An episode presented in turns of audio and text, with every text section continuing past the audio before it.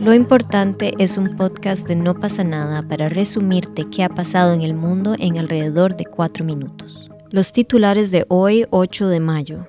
Trump niega ataque fallido en Venezuela, no lo haría en secreto, dice. Las utopías que trajo la pandemia, Milán es una bomba de tiempo, según virólogos, y la dura realidad del saturado sistema de salud mexicano. Con la crisis del coronavirus, muchos gobiernos han adoptado medidas que parecían hasta hace poco impensables, como cheques para los desempleados, cobertura médica para los más vulnerables, alojamientos para las personas sin techo, promesas de inversiones masivas en salud, pero ¿se podrán mantener? El virus ha puesto de manifiesto el peso de los trabajadores precarios, es decir, conductores, cajeras, repartidores, profesores, enfermeras, todos mal pagados, que han sostenido los países durante el confinamiento. Por ejemplo, en Gran Bretaña hay 5 millones de trabajadores independientes, a menudo sin protección social. El gobierno les está ofreciendo ahora el mismo bono de desempleo que a los asalariados, 80% de sus ingresos mensuales medios en torno a 2.500 libras mensuales. También en el Reino Unido, después de una década de recortes, el primer ministro Boris Johnson se ha convertido en ardiente defensor del sistema público de salud o la NHS después de que él mismo se curó de la COVID-19 en un hospital público.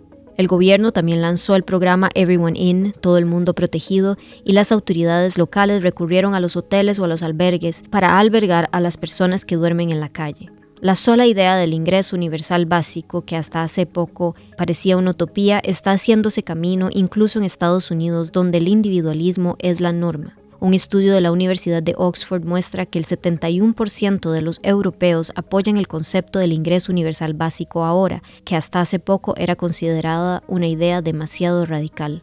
Emmanuel Macron, el presidente francés que antes decía que no había dinero mágico, ha prometido un plan masivo para reforzar el sistema de salud.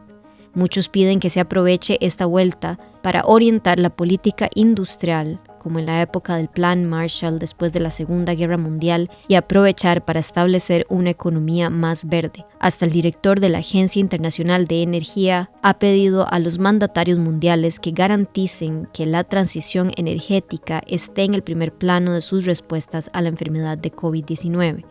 En Alemania, los llamados a las ayudas del Estado estarán condicionados a los compromisos climáticos. Sin embargo, es claro que, a más largo plazo, los gobiernos van a endeudarse, los impuestos van a subir y estos compromisos se enfrentarán a los límites de la solidaridad. La ciudad de Milán, capital económica de Italia, es como una bomba, según un virólogo que explicó que debido a la gran cantidad de personas infectadas que circulen, se corre el riesgo de una nueva ola de contagios de coronavirus. Las fotos de muchas personas, buena parte de ellas sin mascarilla, caminando por los canales de Milán para ir a tomar un aperitivo, aparecieron este viernes en las portadas de los periódicos italianos. Los italianos pueden salir ahora a caminar e inclusive andar en bicicleta, correr y hasta visitar a los familiares y amigos cercanos, pero siempre y cuando respeten las medidas de distanciamiento social y lleven mascarillas, lo que no todos cumplen. El presidente de la región, Atilio Fontana, también teme un aumento de la curva epidemiológica frente al comportamiento de los milaneses tras dos meses de confinamiento. Y el sistema de salud de México está bajo presión. La falta de informes regulares para las familias ha provocado escenas de tensión en varios hospitales públicos, donde en promedio hay 1,6 médicos por cada 100.000 habitantes, donde lo ideal sería 3,4 para una atención adecuada.